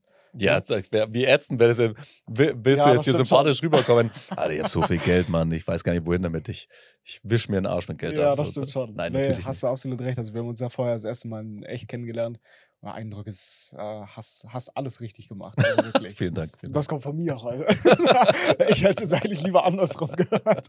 Nein, ich finde dich auch super sympathisch. Macht voll Spaß mit dir. Sonst würde ich ja, das, ja auch nicht machen. Mich, Sonst würde ich ja nicht extra 15 Stunden hierher das fliegen. Stimmt, das stimmt natürlich. Äh, irgendwas muss ich richtig machen. Sau geil. Okay. Ich habe vorher deine Freundin kennengelernt. Mhm. Ähm, aber was, was ist dir wichtiger? Also ich meine, okay, die Frage kann ich mir eigentlich auch schon wieder direkt sparen. Äh, Reichtum oder Liebe?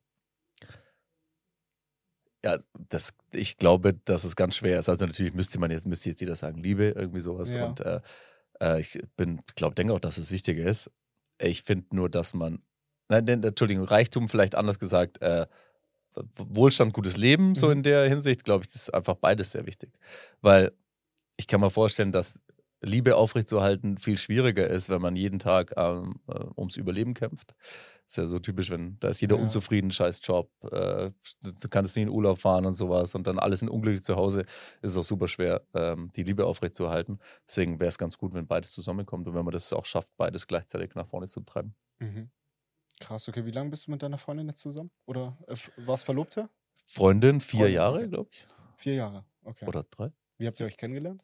Äh, ist Ex-Mitarbeiterin von mir. Ah ja, der Chef. Ja. Hallo. So, okay. Nicht schlecht. Okay, krass. Sehr cool, okay. Ähm, ich bin ja noch relativ jung. Äh, ich, ich auch. Die, ja, okay, touché. touché. Ich könnte die Frage jetzt noch nicht ganz so gut beantworten wie du, aber ähm, ich krieg auch, ich krieg sie tatsächlich auch schon oft gestellt. Ähm, Gerade zum Beispiel gestern erst wieder. So, was würdest du jemandem raten oder was würdest du einem 18-Jährigen heutzutage raten? Was soll er mit seinem Leben anfangen? Ähm, ich finde, da bist du ein sehr gutes Beispiel und das habe ich auch letztens irgendjemandem über dich gesagt, dass er ja. mich total begeistert ist. Dass, also du hast ja hier in Deutschland jede Möglichkeit. Mhm. Du, du kannst studieren, wenn du willst. Du kannst auch auf dem 18. Bildungsweg noch studieren, wenn du alles versaut hast vorher. Ähm, also jeder kann einfach alles erreichen, aber du musst halt auch richtig so reinhasseln, auch wenn ich das Wort mega hasse. Äh, aber du musst einfach wirklich, du kannst alles geben und kannst alles erreichen. Ja, es stehen dir alle Wege offen. Und wenn du irgendwas erreichen willst im Leben, dann solltest du genau das machen. Einfach ackern, ackern, ackern und dann geht es wirklich richtig schnell. Ich meine, allein wie viele Leute jetzt mittlerweile super erfolgreich sind als TikTok-Creator ja. oder sowas. Was die alles machen jeden Tag, wie viele Videos die zusammen basteln und keine Ahnung, das alles super erfolgreich kannst du hier werden, wenn du einfach ganz viel machst und das würde ich jedem ans Herz legen irgendwie. Nimm die Chance in die Hand, die du hier bekommst. Du musst nicht acht Stunden äh, Dachdecker machen, auch das macht dir mega Spaß natürlich so, ja, aber ähm, du kannst deine, deine Träume hier in Erfüllung gehen lassen. Das sollte man da machen. Das sieht man bei dir total krass, finde ich. Also du bist, du machst wirklich alles und jetzt machst du den Podcast, bist erfolgreich mit deinem, mit deinem Unternehmen und sowas und das kommt ja auch nicht von ungefähr. Und mhm. ist doch mhm. einfach saugeil einfach dann, dass man alles aus eigener Kraft erreichen kann, ohne auch reiche Eltern haben zu müssen und so. Ja. Gerade, ich habe gestern zum Beispiel genau da äh, darüber mit jemandem geredet.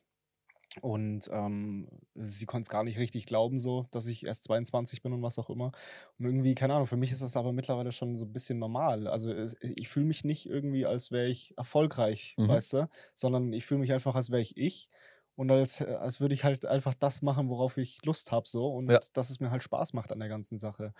Ist das, ist das richtig so? Oder? Ja, klar, natürlich. Okay. Also ich finde, da, das Mindset hat sich ja brutal geändert.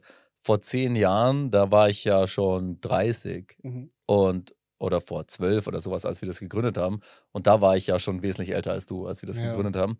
Aber damals war erstens dieses ganze Thema Startups in Deutschland noch gar nicht so krass bekannt und mhm. sowas. Und auch, ich weiß auch nicht, auch Social Media war vor 15 Jahren auch noch nicht so auf dem Punkt, wo es heute ist, wo man einfach viele Vorbilder haben kann und viele Leute sieht, sehen, die irgendwas erreicht haben.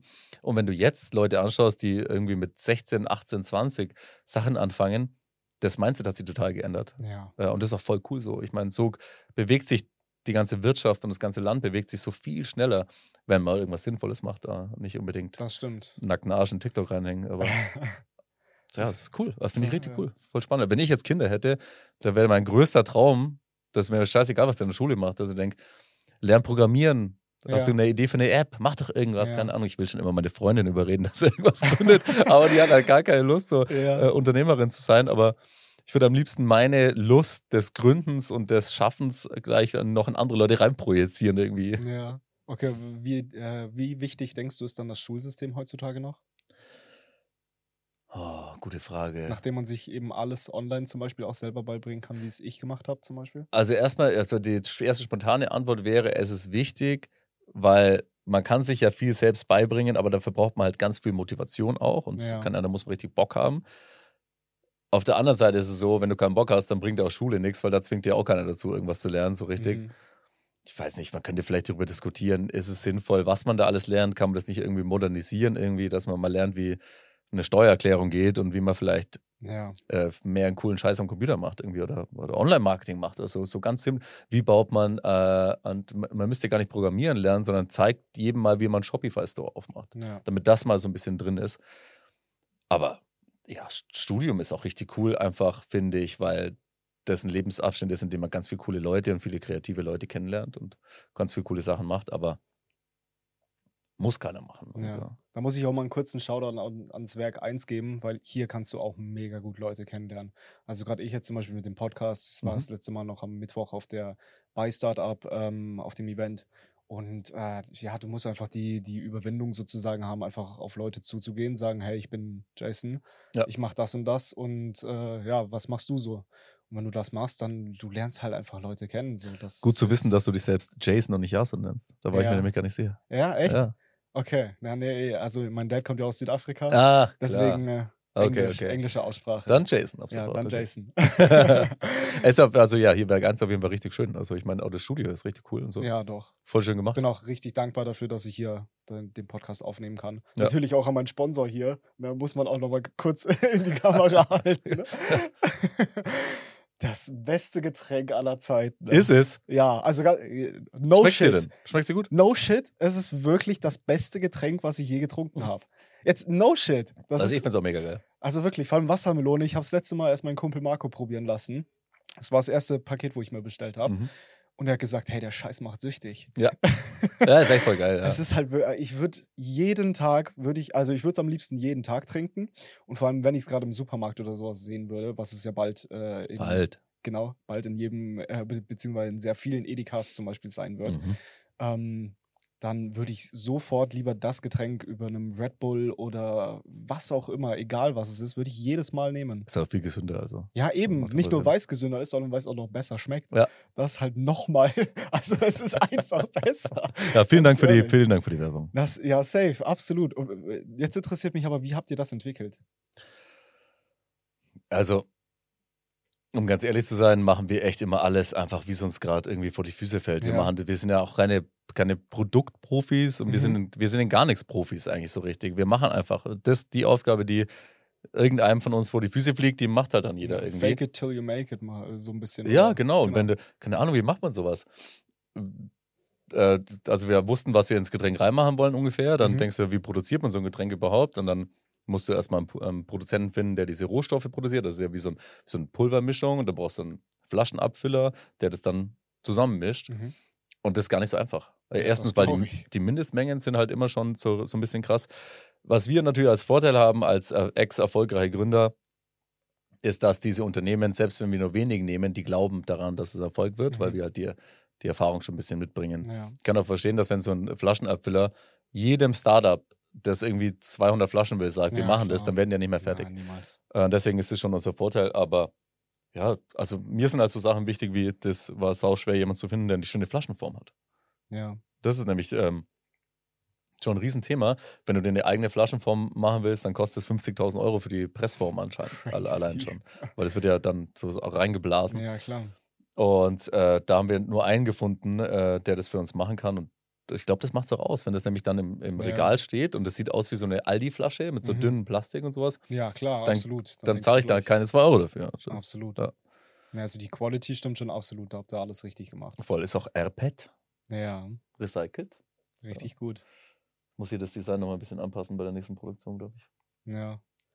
Da hätte ich ein paar Vorschläge für dich. Ja, Aber du bist ja sowieso bloß zufrieden, wenn es du machst. So ist es. Ich bin, ja, ich bin ja kein Grafiker eigentlich, aber ich muss trotzdem alle Grafiken machen. ja. Nee, da, da habe ich ein paar, paar gute Vorschläge für bin, bin ich gespannt. Ich höre es mir an, kann nichts versprechen. Na, immerhin, hey, viele Leute kriegen schon gar nicht die, die Anhörung überhaupt. ja, Deswegen bin ich, bin ich Wie hört sich das an? Die Anhörung. die Anhörung. Beim Daniel, die Anhörung. Vom Chef persönlich. nee, deswegen, aber okay, da finde ich schon mal sehr gut. Okay, aber du hast gerade eben zum Beispiel angesprochen, dass ihr jetzt äh, schon mal Erfolg hattet, äh, was das Unternehmen und sowas angeht. Denkst du dann, dass, äh, dass, dass es, ja, okay, wie, wie stelle ich die Frage am besten, dass es einfacher ist, wenn du schon mal ein Unternehmen gemacht hast oder beziehungsweise wenn du irgendwie einen privilegierten Hintergrund als Unternehmer hast, sozusagen, beziehungsweise als Mensch, ist es dann einfacher, ein Unternehmen zu starten und erfolgreich zu werden? Natürlich. Also ja, äh, und zwar Welten einfacher Ja. ist es. Wenn ich sagen, privilegierten Hintergrund, wenn du jetzt sagst, meine Eltern geben mir 500.000 Euro zum Start, ich kenne einen Gründer, bei dem Ja, das so war. Okay, crazy. Und äh, da ist es natürlich dann so, dass mit, du kannst mit viel weniger Risiko arbeiten. Ja, klar. Und das macht schon mal einen riesen Unterschied. Wenn du jetzt sagst, oh, ich habe jetzt irgendwie eine, bei mir was so Studienkredit, 40.000 musste ich zurückzahlen, dann habe ich mir noch 20.000 Euro von der Bank geliehen, weil ich mir so dachte, also wenn das nichts wird, kann ich nichts Ja. davon mehr zurückzahlen, das ist eh für den Arsch. Aber trotzdem bist du dann so im Zugzwang und deine Entscheidungen sind immer beeinflusst von dem Wissen, dass wenn das jetzt die falsche Entscheidung ist, dann bin ich pleite und muss Privatinsolvenz anmelden. Und da hast Mhm. du halt ganz viel Angst und da läuft es halt nicht so. Und wenn man einfach von seinen Eltern oder von woher auch immer 500.000 Euro kriegt, dann sagst du halt, ja. mir doch egal, erstmal ein BMW leasen. Ja. ja, das wäre das Erste, was man macht. Genau, erst nochmal, ja. Bra- Brauchst ja. Das ist kein Witz. Die meisten Leute Ja. machen das. Äh, ich habe so, so ein, ah, was für ein Unter, ich weiß nicht mehr, wer das war. Die haben uns dann ausgefragt, ja, die haben jetzt äh, so ein Investment bekommen, jetzt wollen sie erstmal HR, ähm, HR-Mitarbeiter Ah, ja. einstellen und dann erstmal ganz viele Mitarbeiter und sowas. Denke ich mir, Alter, mach es mal selber. Also weißt du, man kann so viel selber, man arbeitet erstmal zwölf Stunden am Tag als Gründer, Ja. bis es so ein Ding, aber stell doch nicht als allererstes einen HRler ein, Ja, irgendwie, der das- noch mehr Geld verbrennt und ein dickes Auto, dann Mords Büroflächen irgendwo in der, in der Innenstadt und sowas. Ah ja, also jetzt haben wir alles, Geld ist weg, verkauft haben wir noch nichts. Genau. Ja, so Da- das fand ich äh, da gleich zwei Sachen dazu. Einmal, ein Business ist Money in, not Money out. Ja. Das ist ganz, ganz wichtig. Und vor allem gestern zum Beispiel, als ich mir dann äh, die Episode bei Höhle der Löwen angeguckt habe, wo du gemeint hast, äh, den, Witz, äh, den Witz fand ich richtig, richtig gut, wo Frank Thelen, glaube ich, gefragt hat, wie viele Mitarbeiter habt ihr? Du hast gesagt, ja, nur wir beide. Ja, wir sind also die vier Mitarbeiter, die Ja, genau. Den fand ich so gut. Stimmt, kann ich mich noch Den, daran den erinnern. fand ich richtig, Wir sind die richtig einzigen gut, weil vier ich Mitarbeiter, dachte, es stimmt einfach so Ja. sehr.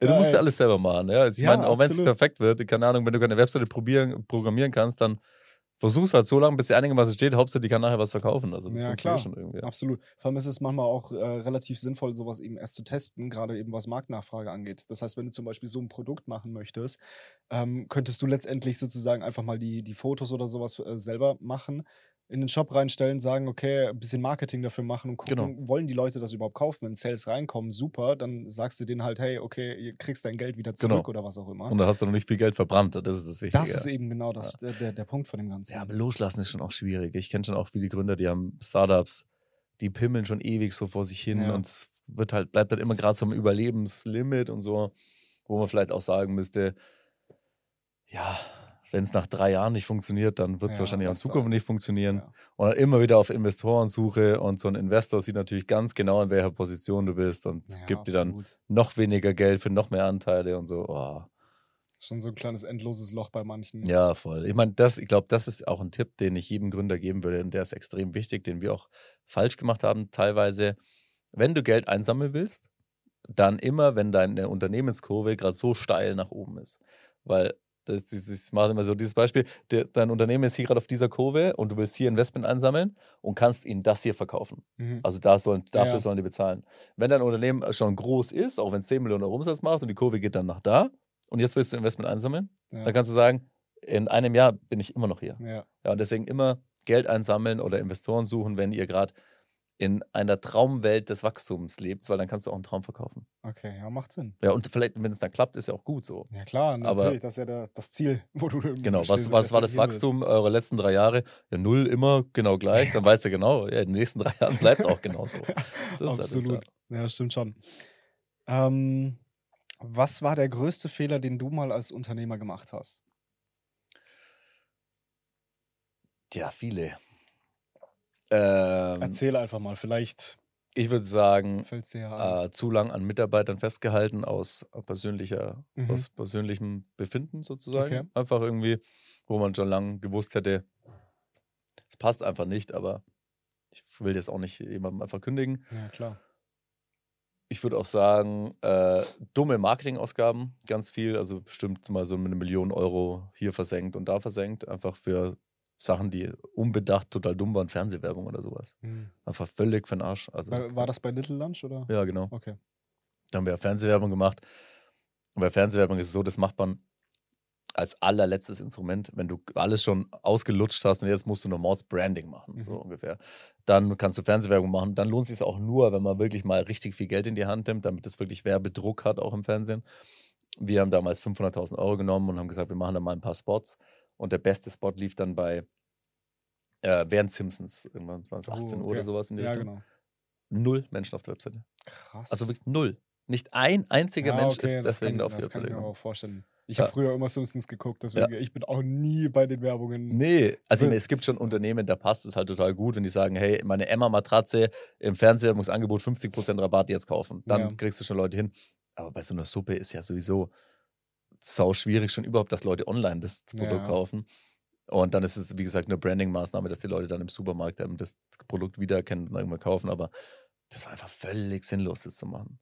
Wirklich. Okay, Teurer Fehler auf jeden Fall. okay. Ja, nicht schlecht.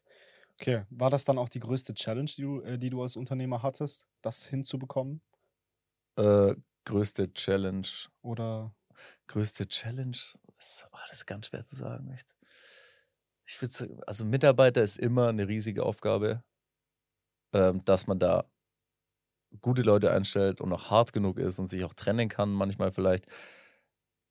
Ähm, aber ansonsten, es ist einfach eine dauerhafte Challenge. Du musst, du arbeitest in tausend Baustellen die ganze Das Zeit. Ja. ja. Hier geht was kaputt, da geht was kaputt, hier Ja. brauchst du Geld, da ist ein Produkt nicht verfügbar. Du bist halt nur am nur am Feuer löschen immer die ganze Genau. Zeit. Und eigentlich wäre das Schönste, wenn du irgendwann zu dem Punkt kommst, dass du keine Feuer mehr löschen musst, aber das wird nie passieren. Nee, also, das stimmt. je größer du wirst, desto größer werden die Probleme. Halt. Ja, das stimmt. Genau, solve rich people problems, they pay better. Das genau. ist das Ding. Okay, ähm, wenn, wenn du gerade Mitarbeiter ansprichst, äh, worauf hast du dann damals geguckt? Weil normalerweise, ich denke so zum Beispiel, äh, wenn, wenn du gerade ein Startup bist, beziehungsweise ein sehr junges Unternehmen, dann solltest du bei Mitarbeiter, äh, also wenn du Mitarbeiter einstellst, eher darauf achten, dass die tatsächlich irgendwie Performance liefern. Aber wenn du ein großes Unternehmen bist, dann kannst du natürlich wesentlich besser auf irgendwelche Werte von den Mitarbeitern schauen, dass sie zum Beispiel sagen, okay, ja, ich, äh, ich lerne super gerne, ich möchte äh, das und das machen, was auch immer. Äh, worauf hast du dann äh, damals bei deinen Mitarbeitern geguckt und was war vielleicht der Fehler dabei? Ähm, mal so, mal so. Also bei uns war immer sehr wichtig, dass wir Leute gefunden haben, die, wo du im Gespräch einfach gemerkt hast, das sind irgendwie, das macht direkt, hat direkt Flow, das macht Ja. direkt, direkt Spaß Also und die haben Chemie wirklich, so. genau, und die haben wirklich Bock auf das und die kommen hierher, Mhm. nicht wegen dem Job, sondern wegen dem Unternehmen, die finden das Unternehmen cool, Mhm. die ganze Philosophie dahinter, die haben Lust dort zu arbeiten. Weil das sind dann genau die Leute, wo du dann sagst, hey, heute müssen wir echt alle mal richtig Gas geben und keine Ahnung, wir müssen heute ein bisschen länger arbeiten. Die sind alle so voll dabei und so, die, die schwärmen voll für das Unternehmen. Und auch wenn die vielleicht ihren Job nicht perfekt gelernt haben, Ja. Ist es nicht so wichtig, weil die immer alles geben werden und alles, alles, Genau, alles für dein. Unternehmen geben werden. Und wenn du jetzt jemanden einstellst, der irgendwie drei Jahre Head of Arsch von irgendwo war und dann äh, Ja. bei dir ist, dann will der erstmal alle Strukturen ändern will, äh, und will Ja. dann, was, weiß ich, ich weiß auch nicht, das war immer echt schwer zu sagen. Ich fand Passion ähm, wichtiger als Skill Okay, für mich. Es gab aber auch Jobs, da hätten wir vielleicht lieber Skill als Pa- Passion genau. eingestellt. Weil das, das, das war zum Beispiel bei mir ähm, mal der Fall. Da dachte ich mir, okay, ich hätte jetzt lieber, gerade weil, weil eben das Geld nicht äh, unendlich vorhanden ist, dann musst du halt am Anfang eher drauf schauen, dass die Ergebnisse reinkommen. genau. Weil wenn das passt, dann kannst du später wesentlich mehr auf Passion achten. Ja, ja, voll, genau. Es Okay. wäre natürlich auch gut, wenn du Skill-Leute einstellst und die zu Passionate-Leuten machst, so Ja. ungefähr. Aber das, ich meine, Ja, ich muss auch sagen, vor zehn Jahren war, hat man noch leichter Leute gefunden, denen es jetzt nicht nur so um das Geld ging. Es sollte immer ums Geld gehen als Ja. Mitarbeiter. Also nicht, dass man es wenig zahlt, aber es gibt halt viele mittlerweile, da geht es nur ums Geld. Ist Mhm. mir egal, in welchem Unternehmen ich arbeite. Hauptsache, ich krieg so und so viel Dings und mache dann halt so mein Ding. Aber das ist auch einfach unsympathisch. Da habe ich irgendwie auch keinen Bock drauf. ja klar, So. verständlich. Ja. Absolut. Ja, Deswegen haben wir immer genauso. darauf geachtet, dass wir coole Leute halt im Büro haben, weil irgendwie lieber 100.000 Euro weniger Umsatz und dafür mehr Spaß. Also Ja. weil es ist ja meine persönliche Freude im Leben, wenn ich im Büro bin Ja, und entweder nur mit Idioten zusammenarbeite, die ich mir selber ausgesucht habe, oder nur mit coolen Leuten. Ja, Und ich habe mir halt die coolen Leute ausgesucht. ja, ist schlau, würde ich genauso machen. Ja, nicht immer ganz schlau, aber mehr, hat mehr Spaß. Mehr Spaß hatte Man lernt ja schließlich daraus, aber genau. Letztendlich muss man auch denken, man verbringt ein Drittel seines Lebens mit Arbeit oder sowas. Also wenn es schlecht kommt, wir als Unternehmer sogar noch mehr. Deswegen, äh, natürlich brauchst du dann Leute, mit denen du Spaß hast bei der Ja, Arbeit. voll. Also Ja. absolut. Okay. Äh, was wäre dein bester Tipp für Unternehmer, die jetzt gerade erst starten? Oh Mann, das ist so schwer. Ähm, wir hatten ja schon so viele Tipps, die, also ja, ich würde echt sagen, der, der, die Marktgröße ist, glaube ich, das Entscheidendste. mhm. Vielleicht Je kann man größer, desto besser. vielleicht kann man es oder? ja so erklären. Ähm, du kannst realistisch davon ausgehen, wenn du in ein neues Produkt machst für einen bestehenden Markt und du machst alles richtig und bist so richtig geil in dem, was du machst, erreichst du 5% des Marktes als Mhm. Kunden. Macht Weil du Sinn, musst ja 5% klauen von anderen Leuten, die das aktuell machen. 5% vielleicht ist eine Zahl, oder selbst wenn du sagst 10%, was schon voll unrealistisch ist, aber wenn du Mhm. das machst. Und jetzt schaust du mal vorher die Marktgröße an. Deswegen, viele Leute fragen sich immer, wieso muss man so einen großen Markt im Pitch-Deck reinschreiben? Wenn der Markt jetzt eine Million groß ist in Deutschland und du kriegst davon 5%, Mhm. im Bestfall, dann kannst du gleich aufhören. Weil Ja, wie willst du da, wenn der Markt aber 50 Milliarden groß ist und du kannst davon ein 5% Kuchenstück haben, das stimmt. dann und deswegen äh, sollte man sich da ganz genau überlegen, wie ist ein Markt, wie groß ist der Markt und auch der Markt heißt nicht Frauen im Alter von 30 bis 40. Das Mhm. ist kein Markt. Sondern da muss man sich so lange damit auseinandersetzen, muss sich so lange mit dem Produkt beschäftigen, bis man wirklich so gut wie möglich versteht, wer wird mein Produkt nachher kaufen und das dann so klein wie möglich zu reduzieren, den, den schlechtmöglichsten Markt für dich auszudenken. Und wenn davon 5% immer noch genug für dich sind, um geil zu sein, dann kannst du das Produkt starten. Genau, das äh, haben wir ja vorher auch äh, nochmal kurz besprochen, was bei Startups zum Beispiel oft ein Problem ist. Das äh, kenne ich zum Beispiel aus dem Marketing eben gerade perfekt, dass die einfach nicht wissen, wer die Zielgruppe letztendlich Ja, ist. weiß ich auch nicht, gell? Ja, geil. aber da sind wir ja gerade ziemlich gut am herausfinden, Ja. was das zum Beispiel angeht. Deswegen, da, das ist halt einfach ein Prozess, für den du ein bisschen Geld brauchst. Ja. Und äh, nach und nach kommt das natürlich. Und letztendlich irgendwann kommt dann der Punkt, zum Beispiel gerade bei, bei Facebook-Ads oder Meta-Ads mittlerweile, dass du halt einfach die Daten im Hintergrund hast, dass du im Prinzip gar nicht mehr wissen musst, wer ist meine Zielgruppe, also zum Beispiel 18 bis 35 oder Mhm. was auch immer, was sind deren Interessen, sondern du hast einfach die Daten von Facebook, spielst die ein Ja. und hast dann deine Zielgruppe daraus. Deswegen das ist halt einfach der Punkt, äh, bis du an diesen Punkt kommst, musst du halt das Geld ausgeben und äh, pokern, wer Ja. deine Zielgruppe ist. Wenn du es dann hast, dann weißt du es auch, okay. Genau. Ja, Also ich würde ja sagen, Markt und Zielgruppe ist ja auch nochmal so ein bisschen was anderes, so, so ein Ja, bisschen. auf jeden Fall. aber die, die ähneln sich schon sehr. Äh, ich glaube, was ich auch bei ganz vielen Startups merke, äh, was auch so Margenthema und Gewinnthema angeht, ist, äh, es gibt nichts Ätzenderes, als wenn du abhängig bist von der Runrate der Investoren oder den Geldern, den du hast. Mhm. Wenn die jetzt sagen, der Investor gibt dir jetzt in der nächsten Runde eine Million Euro für dein Unternehmen und du kalkulierst dann, weil du ja jeden, jeden Tag Geld verbrennst, die Runrate ist jetzt äh, fünfeinhalb Monate, dann ist das Geld wieder weg, dann muss ich neu raisen. Ja, das ist das Problem, dass du das Geld angesammelt hast und an dem Tag fängst du an, neu zu suchen. Und du bist dann als Gründer nur damit beschäftigt, neue Investitionen zu suchen die ganze Zeit. Das ist deine Hauptaufgabe. Ja. Und du hast doch die ganze Zeit Angst, was passiert, wenn meine nächste Runde Series bla kein Investor mehr kommt, dann bist du von innerhalb von einem Tag pleite. Mhm. Und das wäre nicht meine Art zu arbeiten. Finde ich irgendwie, finde ich einfach nicht so cool. Finde ich Ja. nicht so schön. Aber ganz viele machen das so, auch so FMCG-Unternehmen machen das so, die versagen, wir verbrennen einfach richtig viel Geld. Und dann kommt sowas wie Corona, dann kommt sowas wie ein Krieg und die Investoren sagen, oh, boah, gerade habe ich eigentlich keinen Bock mehr zu finanzieren. Und du sagst dann, ach sorry, das war doch ausgemacht vor einem halben Jahr. ja, Ja, nee, sorry, du bist jetzt pleite und das ist halt super ätzend. Also verständlich. muss da nicht so voll ins. Risiko gehen. Okay, crazy. Ich habe früher öfters ein Problem damit gehabt. Äh, ich habe jetzt schon in meinem ersten Podcast zum Beispiel mit Frauen? Äh, mit Frauen hatte ich noch nie ein Problem. Ah, sorry für den Anruf. Das, das stimmt sogar tatsächlich. ähm, nee, ähm, sondern Leistungsdruck und Verantwortung. Wie Mhm. gehst du damit am besten um? Ähm, ich glaube, da kann man, da gibt es ja keinen Geheimtipp dafür, weil entweder Ja. du kannst es oder du kannst es nicht. Okay. Oder? Also ich meine, man kann jetzt nicht sagen, ich lerne jetzt Leistungsdruck Ja. auszuhalten irgendwie. Wenn du von dir selbst weißt, schon von vornherein, das ist nichts für dich. Irgendwie Mhm. so Mitarbeiter und Stress und Geldprobleme und alles und du packst es so privat schon nicht, Okay, ja, das stimmt schon. dann wirst du auch kein Unternehmer werden. ja. Ziemlich sicher nicht.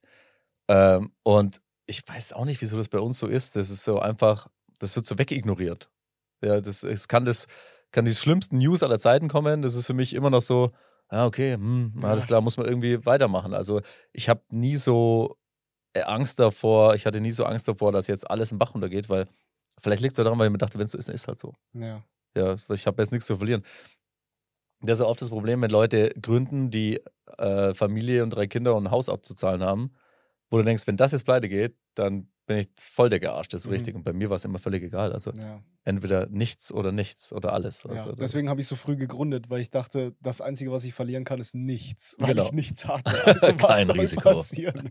Deswegen, ja, okay. Ja. Ja. okay, aber du sprichst genauso an, wie Martin das letzte Mal im ersten Podcast genauso äh, gesagt hat. Äh, Im Prinzip einfach nur diese Gelassenheit, diese komplette Gelassenheit. Du musst alles, du darfst nicht auf alles eine Reaktion haben und was auch immer, sondern du musst einfach komplett gelassen an die Geschichte rangehen und einfach ein Problem für das Ganze suchen. ja, genau. Aber wenn man das nicht kann, dann kann man es auch nicht. Also Ja. Also das zu lernen, das stimmt. Was ich ganz schrecklich, schon immer schrecklich finde, ich persönlich, ist, sind diese ganzen Business Coaches und so das Mhm. Ganze und Mindset, Weiterbildung und irgendwie sich selbst und so, keine Ahnung. Für mich war immer klar, ich bin so, wie ich bin. Ja. Und ich will das auch von niemandem anders von außen verändern lassen, Mhm. weil ich bin vielleicht auch erfolgreich, erfolgreich im Geschäft oder im Unternehmen oder mein ganzes Leben habe ich allein bestritten und habe so gemacht und war so happy damit und fand es cool. Und ich brauche jetzt niemanden, der mir sagt, so musst du dich ausdrücken oder so musst du dich äh, vor Investoren gegenüber verhalten und sowas.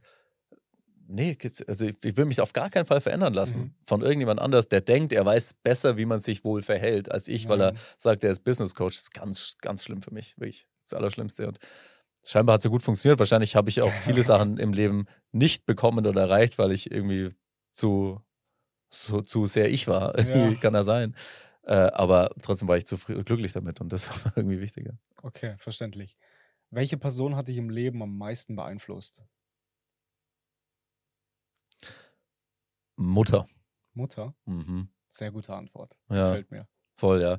Äh, ja, ziemlich sicher. War, also äh, ist auch noch nicht immer klar gewesen irgendwie. Mhm. Aber meine Mutter, die war zu uns schon immer so, ihr seid die tollsten, ihr seid die bestaussehendsten, ihr seid die, also immer so, so wie eine Mutter Ja. also ist, bei ihr so ganz extrem und auch super stolz auf uns und alles und so pushy. Und wahrscheinlich sind wir deswegen auch so geworden, wie wir geworden sind. Okay. Also was so, dass ich jetzt nicht tot umfalle, bevor ich in ein Investorengespräch gehe, ja. sondern denke mal halt, Schnauze. Du. Ja. Davon kann ich mir noch ein bisschen eine Scheibe abschneiden. Ich bin schon äh, relativ weit, was das angeht, aber so die letzten 5% fehlen noch. Ja, das ist aber auch, das Aber- ist ein Lernen auch. Das, Ja, das, genau. das stimmt, das ist das Einzige, was man lernen kann. Bei mir ist so, ich war zehn Jahre Sänger in der Band. No shit. Ja. Echt jetzt? Äh, Das, Krass, das das, war, wusste ich gar nicht. also ich angefangen mit 18 oder so okay, bis Ende 20 ja. in, der, äh, in der Rockband. Und da habe ich in den zehn, zehn Jahren natürlich immer gelernt. Ich war immer der Typ, der vorne dasteht und die Mhm. Leute animieren muss und Ja, mitmachen klar. muss und sowas.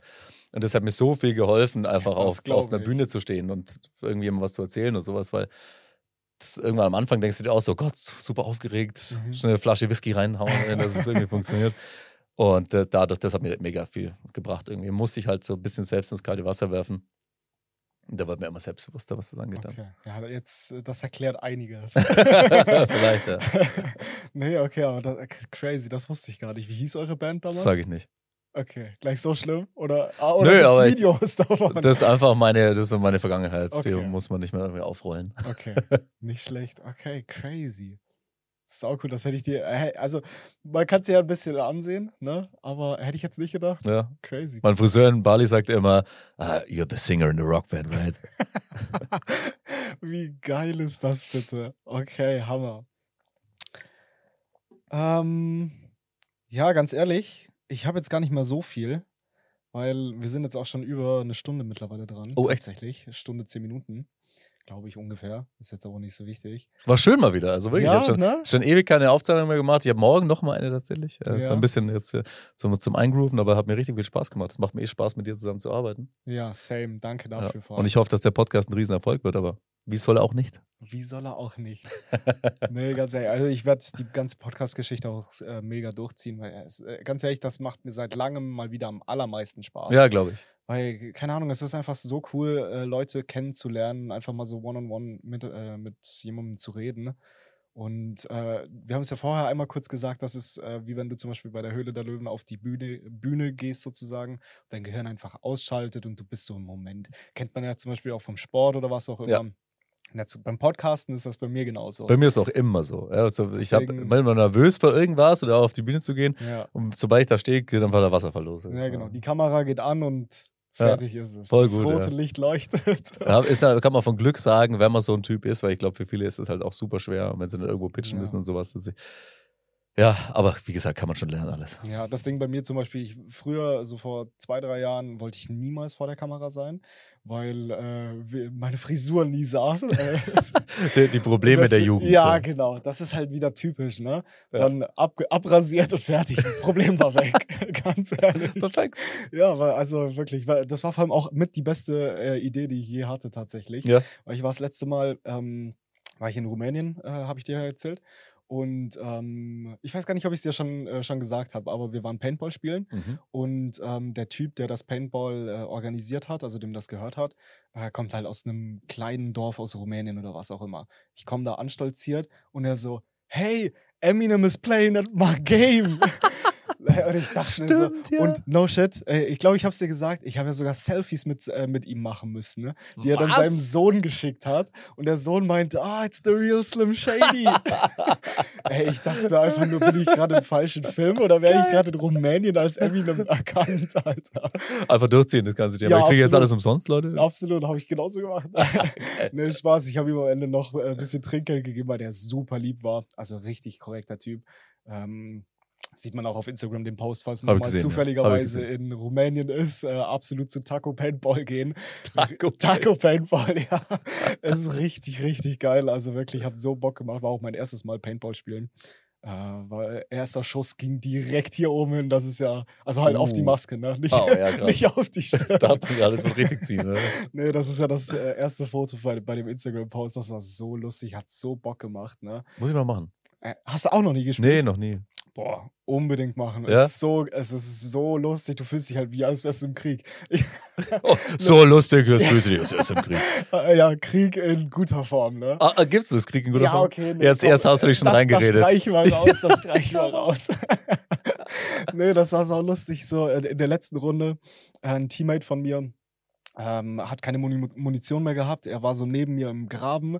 Ich sag so, ja, komm rüber, komm rüber, ich teile mein Magazin mit dir. Und er, äh, ich gebe ihm Feuerschutz so. Und dann ähm, kommt er halt rübergerannt. Äh, ich mache meine, mein, mein Paintball-Teil auf, gebe ihm noch die Hälfte meiner Kugeln und am Ende gewinnen wir die Runde. Oh. Ey, es war so geil. Ey, es hat sich lange nicht mehr so gut angefühlt. Das kann ich mir gut vorstellen, Moment. ja. Das war saugeil. Seitdem sind wir auch richtig dick. Man kann es in Bali auch mal, vielleicht, vielleicht teste ich es mal. Ja, unbedingt. Unbedingt. Kannst du surfen?